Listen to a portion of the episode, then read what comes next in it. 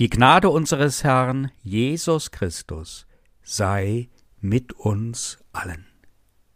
Aus dem Evangelium des Matthäus, es ist das vierzehnte Kapitel.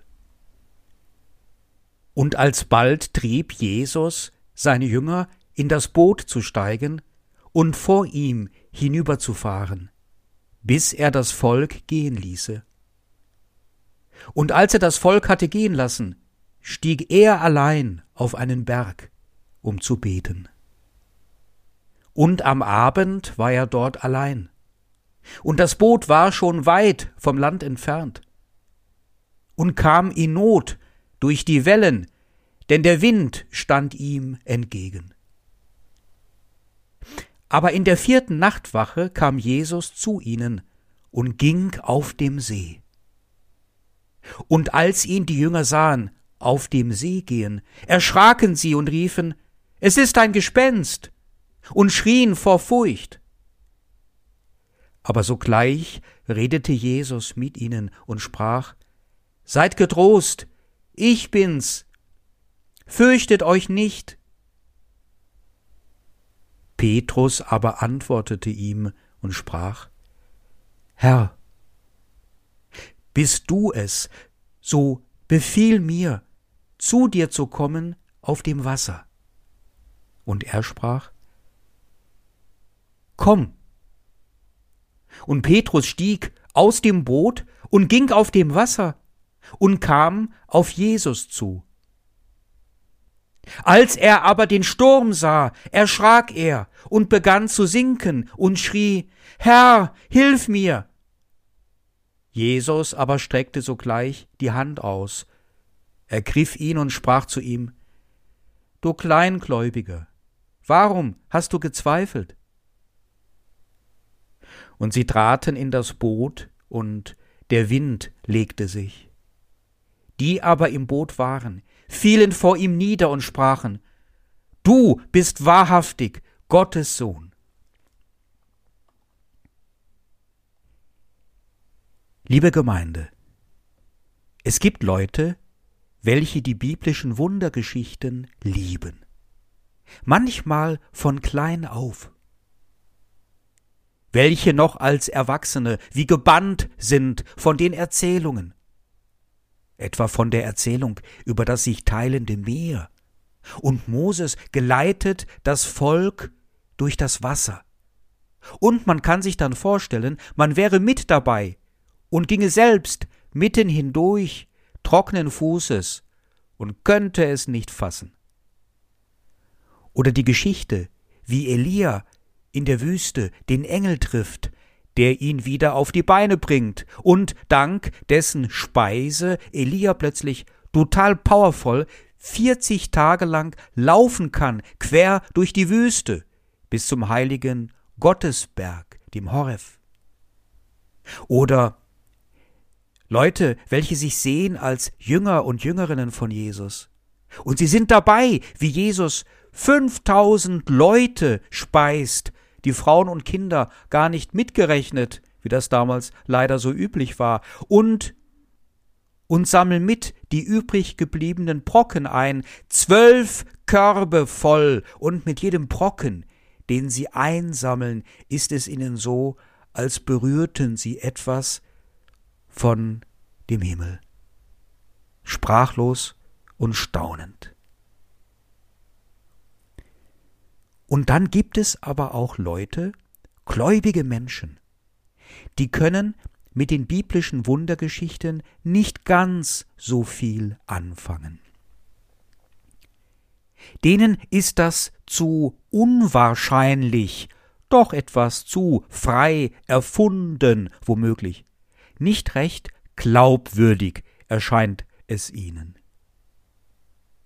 Zur Vorbereitung auf diese Predigt habe ich mal die Probe aufs Exempel gemacht und jemanden gefragt, von dessen gesunden, starken Glauben ich weiß und der mich schon mehrmals sehr beeindruckt hat, weil er so aufrichtig und konsequent an Gott glauben kann. Und siehe da, also Michael, also das mit den Wundern also, wie soll ich das sagen? Naja, ich mach's mal kurz. Ich kann das einfach nicht glauben.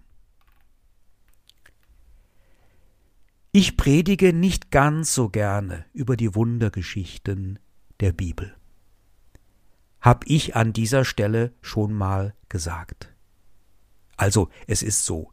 Ich denke dann, dass diejenigen, welche schon einen starken Glauben haben, durch meine Predigt gestärkt werden, manchmal sehr berührt werden und fröhlicher aus dem Gottesdienst gehen, als sie in die Kirche hereingekommen waren, da sie doch wieder die Größe und Allmacht Gottes erkannten und das zu erkennen tut uns gut. Aber die anderen, die noch zweifeln, was menschlich ist, die mit Gott und seiner Allmacht gerade mal etwas hadern müssen, was auch menschlich ist, die vielleicht sogar eine Zeit durchleben, in der sie nicht so ganz gut auf Du und Du sind mit dem Allmächtigen, und auch dies wäre besonders menschlich, die möchte ich mit meiner Predigt nicht so gerne noch in ihrem Zweifel und Hader bestärken. Deswegen will ich Sie und euch gerne einladen. Zuerst einmal bei der heutigen Wundergeschichte gar nicht so sehr auf den Jesus zu blicken, sondern zuerst einmal auf einen anderen und mit ihm mitzudenken und mitzufühlen, sich mit ihm zu identifizieren. Simon Petrus. Simon Petrus eignet sich sehr als Identifikationsfigur. War er doch sehr nah an Jesus dran, von ihm hochgeschätzt. Sollte doch auf ihm die Kirche wachsen, auf diesem glaubensstarken Felsen. Man könnte sagen, Simon der Fischer sei aus der Sicht von Jesus der wichtigste Mitarbeiter an dem Werk des hereinbrechenden Reiches Gottes gewesen. Und gleichzeitig, das ist für uns wichtig, war Petrus kein Heiliger und die Bezeichnung Felsen doch etwas schmeichelhaft. Wie war das denn bei der Berufung von Simon zum Jünger? Der Evangelist Lukas, der immer so schön auf das Menschliche achtet, beschreibt das in dem fünften Kapitel seines Evangeliums, wie Simon zum Petrus wurde. Bei dem kam das Wunder von Jesus nicht so gut an. Jesus hatte ihnen die Netze gefüllt. Geh weg von mir, Jesus, ich bin ein sündiger Mensch. Ja, das stimmt, Simon. Und das sollst du auch bleiben. Auch nachdem du jahrelang mit dem Jesus durch die Lande gezogen warst und hast ihn so oft gehört und mit angesehen hast, was er zu sagen hat und was er kann, so dass du selbst vor den anderen einmal sagen musstest, du, Jesus, bist der Sohn Gottes. Und trotzdem hast du ihn verleugnet, dreimal nach seiner Gefangennahme, weil du deine eigene Haut retten wolltest. Willkommen bist du uns. Denn mit dir und durch dich erkennen wir, dass auch die anderen sündige Menschen, also auch wir, bei Jesus noch immer eine Chance haben. Vermutlich liebt Gott uns Menschen wirklich sehr. Es ist eng im Boot. Man muss schon zusammenrücken.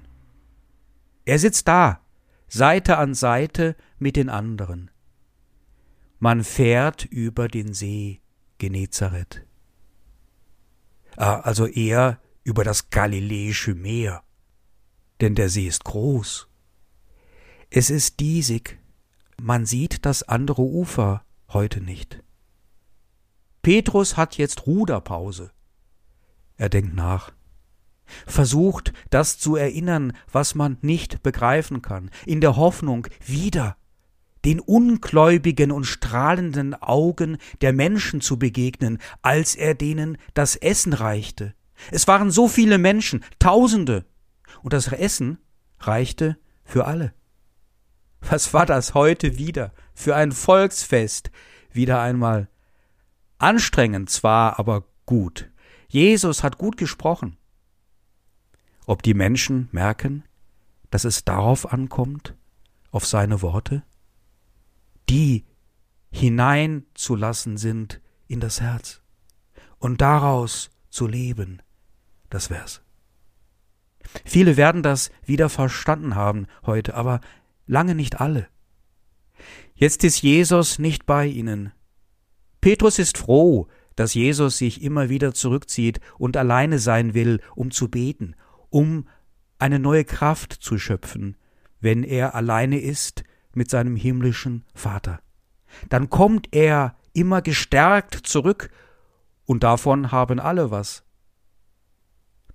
Aber in solchen Momenten, wenn Petrus alleine ist mit den anderen Jüngern und Jüngerinnen, dann gerät er auch schnell ins Grübeln. Er fühlt sich dann um einiges mehr verantwortlich, so ohne Jesus. Wird es ihm gelingen, die Meute zusammenzuhalten, wenn Jesus einmal nicht mehr bei ihnen sein wird? Wird es ihnen selbst dann gelingen, seine Worte und Taten zu erinnern, aus ihnen zu leben, mit ihnen zu leben, davon anderen zu verkündigen. Jesus sagt immer, macht mal, ihr könnt das schon. Aber so einfach ist doch das alles nicht. Es wird dunkel und Petrus erschrickt im selben Augenblick, als ihm das bewusst wird. Diese Dunkelheit kommt etwas zu früh. Das ist nicht nur der Tag, der sie verlässt. Es ist auch ein Sturm, der wohl wieder aufkommt, auch das noch. Mit den Jüngern von Jesus ist kein Opa und keine Oma in das nächste Hallenbad gegangen, um das Seepferdchen zu machen. Die konnten alle nicht schwimmen. Und ein Kentern des Bootes bedeutete den sicheren Tod. Und Jesus ist nicht da. Ausgerechnet jetzt. Ach, wie gut war das noch in der letzten Woche. Da kam auch ein Sturm auf, auf dem Meer. Aber sie konnten einfach Jesus wecken, der den Sturm fast verschlafen hätte. Und dann wurde es wieder schnell friedlich und still. Mit dem Wasser und der Angst. Aber jetzt ist er nicht da. Und auch wenn du es mir noch hundertmal sagst, Jesus, ich kann das nicht. Ich kann nicht wie du die Hand ausstrecken und den Frieden machen. Oder sollte ich es mal versuchen? Also ich weiß nicht.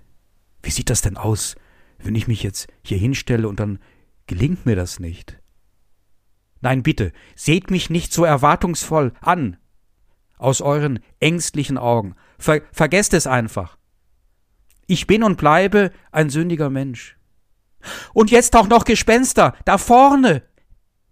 Diese Gestalt auf dem Wasser. Ja, jetzt kommt alles zusammen. Aber das ist doch Jesus. Ein Glück. Wie gut das tut, dass der da ist. Der kann auf dem Wasser gehen. Der ist wahrhaftig Gottes Sohn. Simon Petrus ist heilfroh, dass mit dem Jesus Rettung in Sicht ist und will gar nichts anderes als auf Jesus schauen, der wieder einmal die Gesetze der Physik einfach so außer Kraft setzt, um den Menschen zu helfen. Jetzt kann er diese seine bedrückende Verantwortung etwas abstreifen. Wie gut. Und dabei kommt dem Simon eine Idee. Simon denkt sich, kann ich das auch? Das ist zuerst einmal ein ganz und gar unfrommer Wunsch und Gedanke. Die Menschen zur Zeit von Simon Petrus galten nämlich dann als fromm und vorbildlich in dieser judäisch und hellenistisch geprägten Umwelt, wenn sie sich den Göttern unterordneten, ihnen gehorsam waren, sich bescheiden konnten mit ihrem eigenen Schicksal, mit ihrem eigenen kleinen privaten Glück zufrieden waren. Ewiges Leben hatten nur die Götter auf dem Olymp, nur sie. Wollt ihr doch bloß nicht so sein wie die Götter. Na ja, schon. Aber irgendwie hat Simon seinen Jesus kennengelernt in all der Zeit mit ihm zusammen und er konnte sich schon vorstellen, dass Jesus selbst das etwas anders sieht. Er will doch immer, dass die Jünger an sich glauben und sogar selbst Wunder tun. Ob ich ihn mal fragen soll? Jesus, willst du, dass ich auf dem Wasser gehe? Ob ich ihn mal frage? Es ist irgendwie jetzt eine ganz geniale Gedankenführung von Simon Petrus. Wenn Jesus ihn auf das Wasser ruft, dann kann er über die Kante des Bootes steigen. Jesus, willst du, dass ich auch auf dem Wasser gehe zu dir? Dann ruf es mir zu. Und Jesus sagt, er ruft, Komm!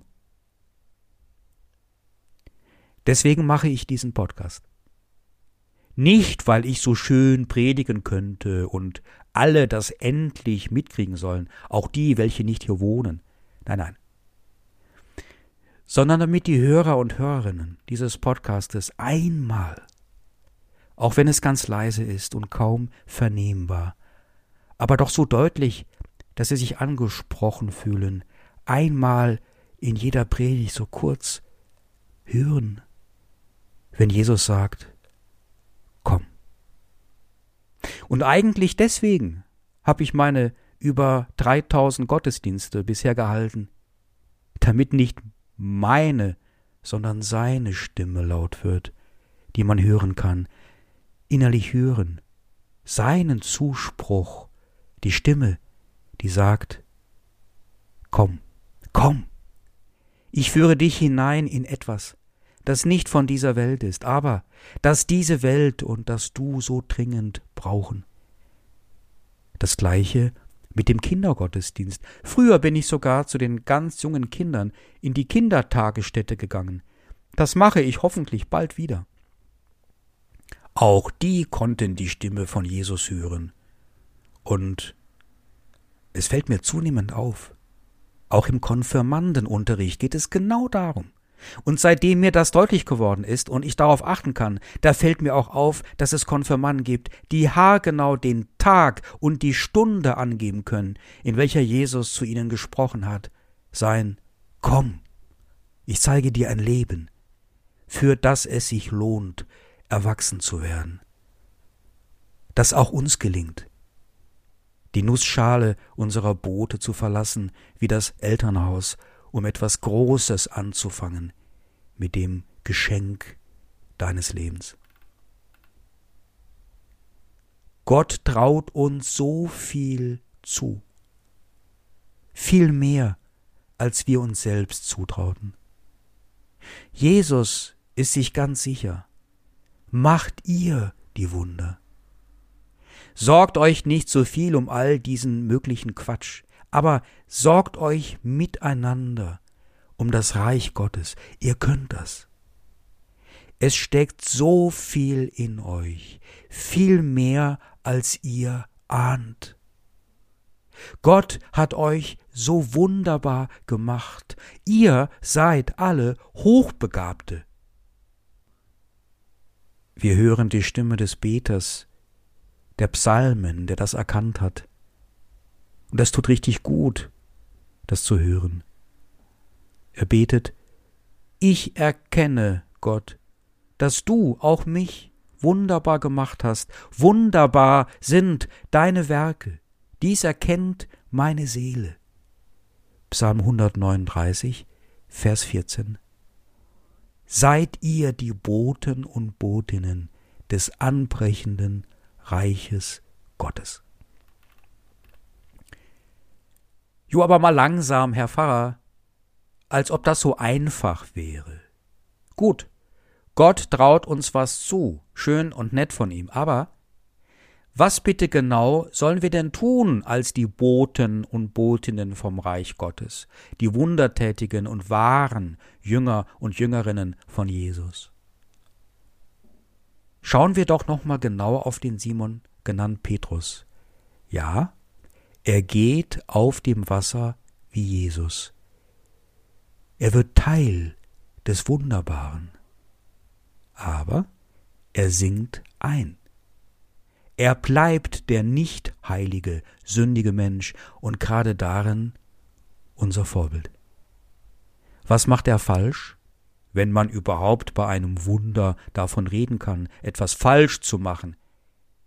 Er schaut weg von Jesus.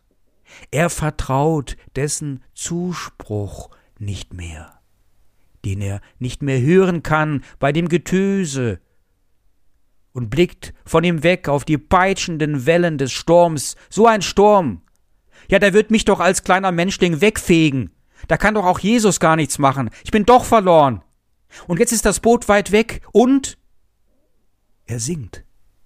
Er singt tatsächlich. Sieh nicht auf den Sturm. Klotz nicht auf die Gewalten, auf die Wellen dieser Welt auf die Schlechtwetter deiner eigenen Existenz. Das zieht dich runter. Ja, sie sind da. Sie sind groß und zahlreich. Da gibt es einen Sturm, der uns voll ins Gesicht fegt seit Jahren, der heißt Corona. Da kommt ein unübersehbarer Sturm aus dem Osten immer stärker auf uns zu mit diesem Ukraine-Konflikt. Und diese Metapher mit dem Sturm, und das ist jetzt wirklich traurig, ist ja gar keine Metapher, denn es gibt ja den selbstverschuldeten, von uns allen selbstverschuldeten Sturm, der über unser aller Leben rauscht, mit dem von Menschen selbst gemachten Klimawandel. Und von deinen persönlichen Stürmen, die dich umhauen wollen, ganz zu schweigen. Trotz allem und gerade deswegen. Sieh auf das Wunderbare. Sieh auf Jesus. Sieh auf die guten, wunderbaren Mächte Gottes auch in deinem Leben. Da ist so viel. Sieh und hör auf Gottes Zuspruch für dich, der nicht aufhört, und der dich in der größten Not und in der tiefsten Tiefe seinen starken Arm berühren lässt und dich emporzieht Richtung Himmel. Dank sei Gott. Wenn du also das nächste Mal wieder mal im Bett liegst und nicht schlafen kannst, weil die Sorgen dann hör mal, wie Jesus zu dir spricht. Komm. Und der Frieden Gottes, welcher höher ist als alle menschliche Vernunft, er bewahrt unsere Herzen und Sinne in Jesus Christus. Amen.